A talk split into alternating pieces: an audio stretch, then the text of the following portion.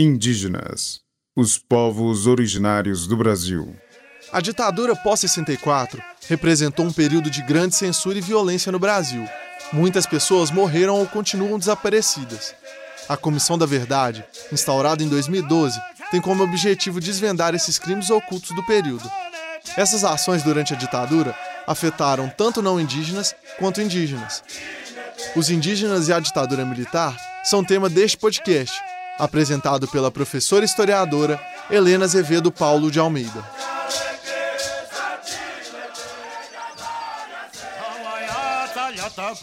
O conteúdo disciplinar sobre ditadura militar sempre pode ser espinhoso. E isso se deve muito porque não soubemos lidar com as consequências que esse período trouxe. A maioria dos professores percebem múltiplas reações quando abordam esse tema em sala de aula. Algumas reações são de tristeza, em pensar nas torturas e assassinatos cometidos.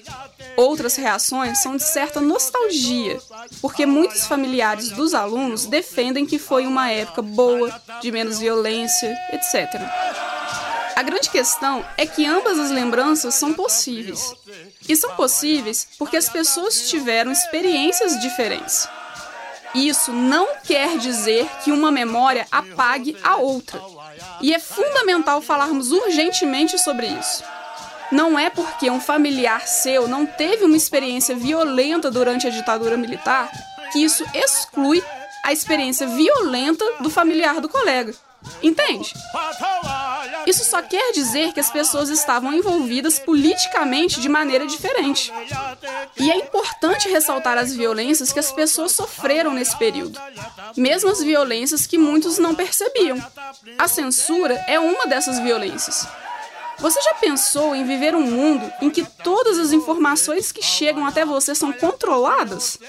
É por isso que muitos acreditam que na época da ditadura militar tinha menos violência. É claro, essa violência era escondida. Falar sobre isso é a única forma de fazer com que isso não se repita. E é muito por causa dessa censura que não tivemos acesso às informações sobre as diversas violências que os indígenas sofreram durante a ditadura. Ou você acha que a violência que sofreram tanto tempo iria parar naquele período? Muito pelo contrário. A Comissão da Verdade, iniciada só em 2012, é questionada por movimentos indígenas porque estava investigando apenas as perseguições e torturas relacionadas aos não indígenas. Olha aí o silenciamento novamente. A partir disso, começam a aparecer inúmeras violências contra diversos grupos étnicos, como os Waimiri Atruari e os Krenak, por exemplo. É com um setor especificamente pensado para os indígenas que a Comissão da Verdade descobre um documento de mais de 7 mil páginas, chamado Relatório Figueiredo. Esse relatório foi iniciado originalmente para apurar a corrupção que acontecia no Serviço de Proteção ao Índio, o SPI, órgão predecessor da FUNAI. Mas o que as 7 mil páginas mostram vai muito além.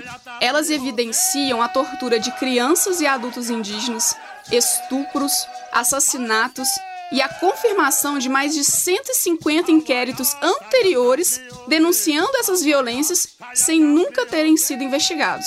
Olha a corrupção aí.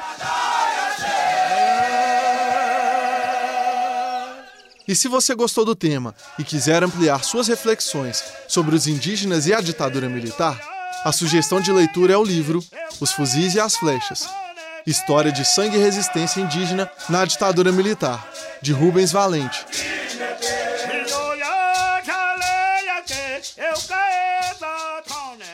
Indígenas, os povos originários do Brasil.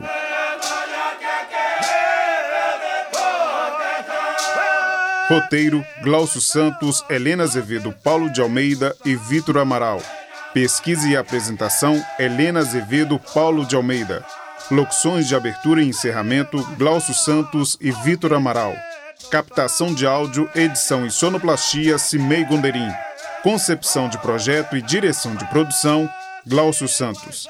Apoio: Grupo Cultural Wale Funiô, Jacildo Ribeiro, Carla Landim, Povo Paiaiá, Ademário Ribeiro, Danilo Nonato e Rômulo Ferreira.